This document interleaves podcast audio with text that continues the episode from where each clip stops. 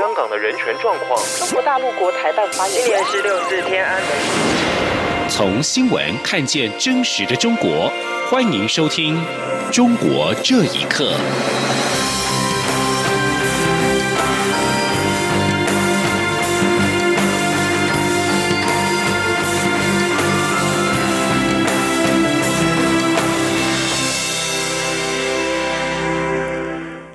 各位好，欢迎收听《中国这一刻》。美国总统川普在一号和中国国家主席习近平通电话，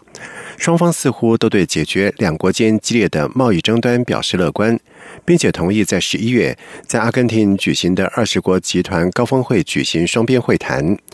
有专家认为，这个通话很可能不会改变美中对抗的格局，而中国经济目前面临困难，恐怕也难以推动新的改革措施。请听以下的报道。根据美中官方公布的资讯，美国总统川普跟中国国家主席习近平之间，从二零一六年十一月到二零一八年五月，总共通电话十三次。一号的这次通话，则是今年五月份以来的第一次。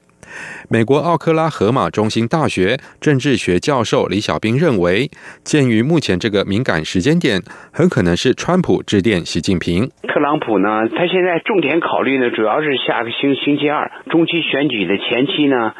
尽量避免呢再出现这个其他方面的问题，包括这个选民，特别是一些这个商业界人人士的抱怨，就说呢，中美这个贸易呢，还是既有。冲突也有这个协商，不会一味的这个加码或者升级，那也给大家吃一个定心丸。美国高地智库研究员秦伟平认为，这种技术上的动作不太可能改变美中贸易纠纷引发的全面对抗趋势。美中贸易战还会持续很长的时间。秦伟平分析，中国经济存在的问题跟贸易战几乎没有直接关系，而中国政府目前采取的措施很可能将增加问题的严重性。他说：“中国经济明显放缓是由于中国经济本身内部的一个。”一个结构的问题，跟中美贸易战呢还不不太相关。中美贸易战给中国经济带来的一个直接影响冲击，可能要在二零一九年才会表现的明显。几年前他们采取的一些去杠杆的措施啊，还没有很明显的成效。但是呢，一发现这个经济明显放缓，他们又紧张了，现在又开始在放水。那最终的结果是让那个泡沫越来越大，当它爆破的时候呢，造成的社会危害其实更大。另外，世界银行十月最后一天发出调查报告，指中国营商环境有所改善，排名从去年的七十八位大幅度上升到四十六位。不过，世界银行的官员也承认，许多中国企业和外资企业投诉的问题，并未包括在有关的调查当中。以上新闻由央广整理报道。而另外，美国的中国问题专家兰普顿认为，美中两国在一定性质上已经进入冷战。两国四十年来首次在文化、教育、经济以及战略和军事领域处于敌手的地位。美国副总统彭斯在十月四号发布被称为“讨中檄文”的演说以来，无论官方还是学者都十分的小心，避免使用“冷战”“新冷战”等字眼。不过，美国学者对于川普就任美国总统之后的美中关系，显然有不同的看法。美国之音中文网在今天引述中国问题专家、美国霍普金斯大学国际关系高级学院荣誉教授兰普敦表示，美中关系不仅是对手的关系，而且在一定性质上，两国已经进入一场冷战，可能变得更糟，也可能变得更好一点。曾经担任过美中关系全国委员会主席的兰普顿表示，在过去四十年里，美中关系总有一个支柱支撑着整个关系走向积极的方向。但是现在，美中关系里的三大主要支柱——经济、战略、外交和文化支柱，都是同时遭到了攻击。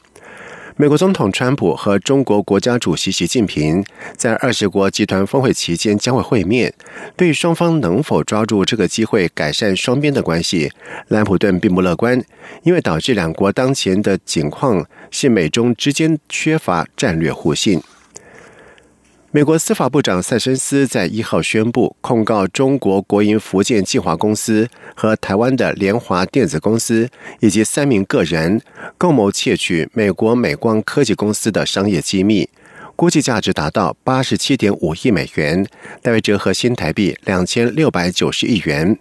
司法部除了在一号宣布的刑事起诉罪名之外，还提起了民事诉讼，申请禁制令，阻止联华电子以及福建晋华将使用美光公司失窃技术所生产的产品输往美国。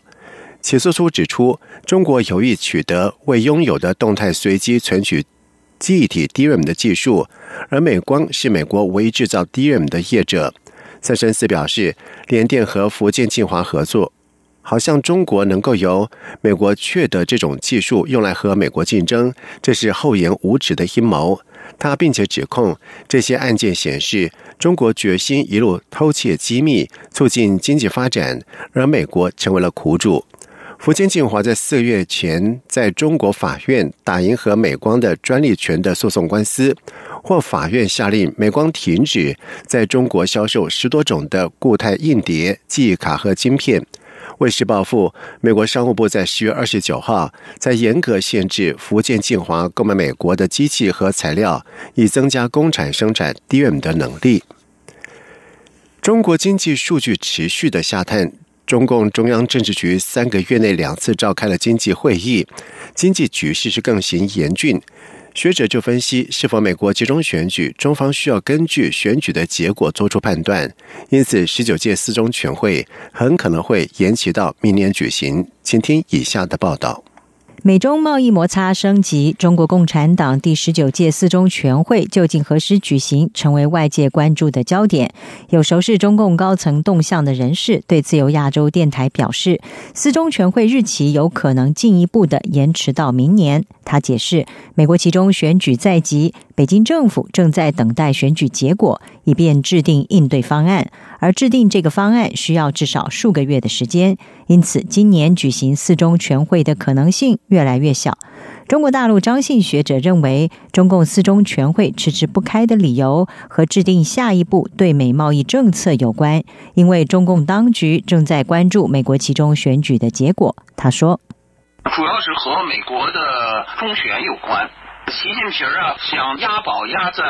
美国中选，川普失败。”他主要是想在美国政界翻盘，再开个四中全会吧，起码脸面有光。现在经济下滑，昨天开的那政治局会议跟前政治局会议要六个稳，过了几个月，什么也没稳成，经济还在下滑。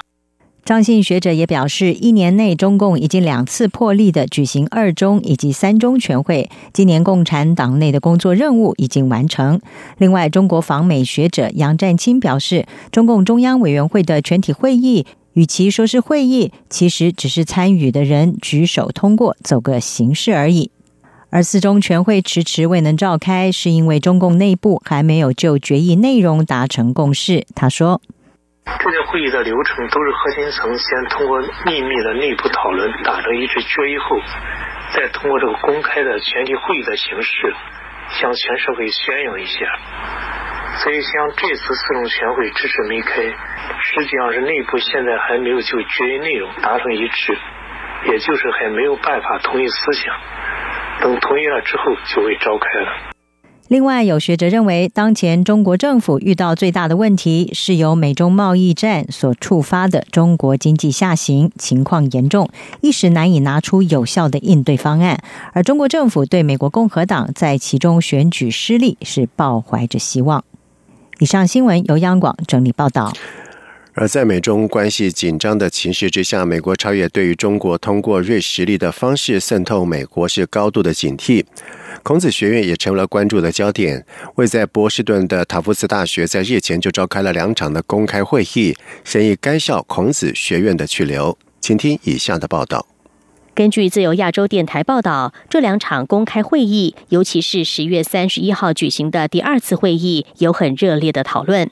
中国著名维权人士、广州三君子之一的王清莹在会中表达反对孔子学院续约的立场。他以亲身经历说明了中国学术自由的现况。他说：“我是为了证明共产党是什么样一个政权，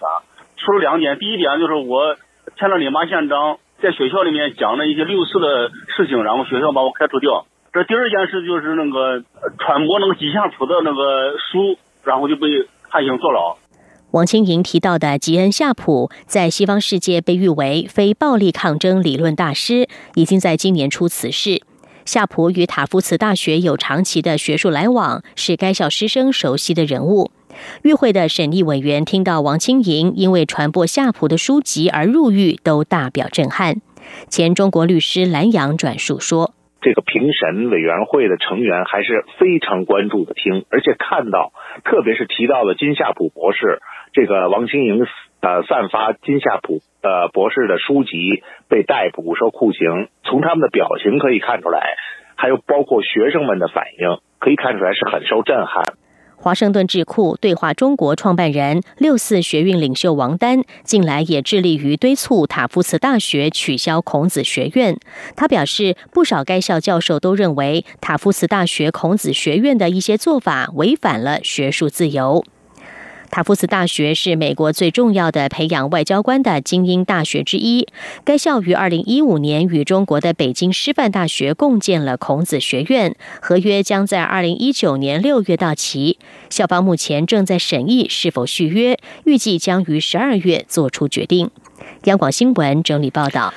中国山东省大数据局在十月三十号挂牌成立，首任的局长马月南原先是。山东省食品药品监督管理局党组书记、局长，而在一个月前，他才因为吉林长春长生公司的问题，疫苗流入山东，遭到严肃的问责。而《新京报》微信公众号正式而报道指出，山东省大数据局是本轮省级机构改革组建的新机构，马月南担任山东省大数据局的首任局长。而中共山东省纪律检查委员会在九月三十号公布，根据山东省政府、省纪委监委疫苗问题调查组对吉林长春长生公司不合格疫苗流入山东省之后相关职能部门以及人员履职情况的调查结果，经山中共山东省省委常委会议研究决定，对马月兰等八人予以严肃问责。消息显示，受到。诫免问责之后，马月兰调离食药监的领域，随即出任新机构山东省大数据局局长。而长春长生问题疫苗在去年十一月被中国国家药监局要求停用，而其中由长春长生生物科技生产的二十五万两千六百剂的疫苗全部流向了山东。中国大陆在发生官员疑似因为忧郁症自杀。中国官方媒体报道指出，内蒙古自治区公安厅副厅长、呼和浩特市副市长兼公安局局长李志斌在一号自缢身亡。现场遗书显示，他生前有忧郁症。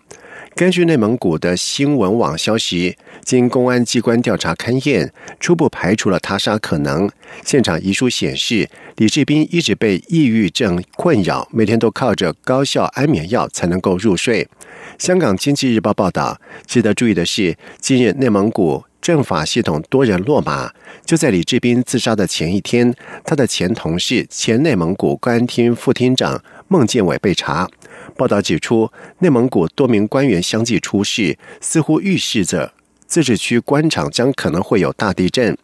另外，先前有路媒报道指出，中国石油集团渤海。钻探工程有限公司的总经理周忠强在十月三十号跳河自杀身亡。而据财新报报道，中石油的一部分内外部文解释，周忠强是因为工作压力和家事原因去世。造成数人罹难的中国大陆重庆公车坠江事故真相大白。根据警方调查以及行车记录影像显示，一名女乘客跟冉姓公车司机发生了激烈的争执，双方进而互殴，导致公车失控坠入到长江，酿成这起的悲剧。重庆警方表示，比对公车内部监视器画面和事先下车乘客的说法，证实了当天车内有一名刘姓女乘客，因为坐过站要求司机停车不被理会，双方先爆发口角，接着刘女前往司机驾驶座旁继续痛骂，第一次持手机砸司机的头部，司机松开握住方向盘，右手回击，而女乘客再拿手机又再打一次，被司机抓住她的右手。这个时候，车辆明显的失控，车内传出其他乘客的尖叫声。司机虽然已经企图重新抓稳方向盘，但是从监视器的画面可以看到，公车已经冲破护栏，而画面就在车辆坠江之前停止。以上这节中国这一刻，谢谢您的收听，这里是中央广播电台